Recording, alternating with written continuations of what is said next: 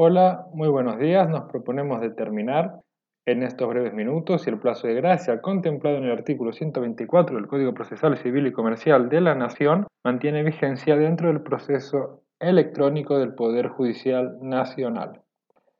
El plazo de gracia rige para permitirle a los litigantes que aprovechen las horas que van entre las 13.30 horas y las 0 horas del día en el cual le vence un determinado plazo procesal. Cuando el expediente se materializaba en formato papel, las partes debían presentar sus escritos necesariamente en el horario de funcionamiento de tribunales, esto es, entre las 7.30 horas y las 13.30 horas. Por lo tanto, en el día del vencimiento de un determinado plazo procesal, las partes no podían aprovechar las horas que corrían entre las 13.30 horas y las 0 horas.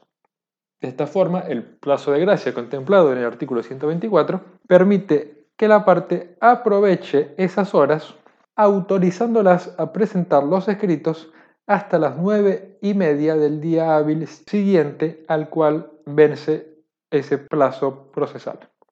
Cabe entonces que en este contexto nos preguntemos si el plazo de gracia mantiene virtualidad dentro del proceso electrónico donde las partes pueden presentar escritos las 24 horas del día. La respuesta es afirmativa porque el plazo de gracia continúa vigente y continúa teniendo sentido toda vez que en virtud del protocolo de actuación aprobado por la acordada 31 del 2020 de la Corte Suprema de Justicia de la Nación, se dispuso que para que el escrito se tenga por presentado en el día en el cual efectivamente se lo ingresa al sistema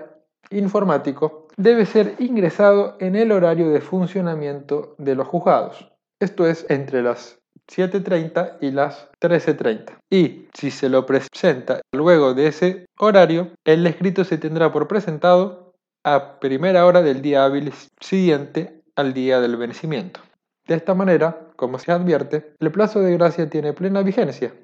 porque las horas que van luego de las 13.30 horas continúan estando inutilizadas para la parte porque no pueden presentar un escrito, por ejemplo, a las 4 de la tarde para que se lo tenga por presentado ese mismo día, sino que los escritos presentados, por ejemplo, un martes a las 4 de la tarde, se lo tendrá por presentado el miércoles a las 7 y media. Por lo tanto, el plazo de gracia continúa teniendo vigencia y sentido porque, si no fuera por él, las presentaciones electrónicas realizadas luego de las 13.30 horas en el día del vencimiento serían extemporáneas.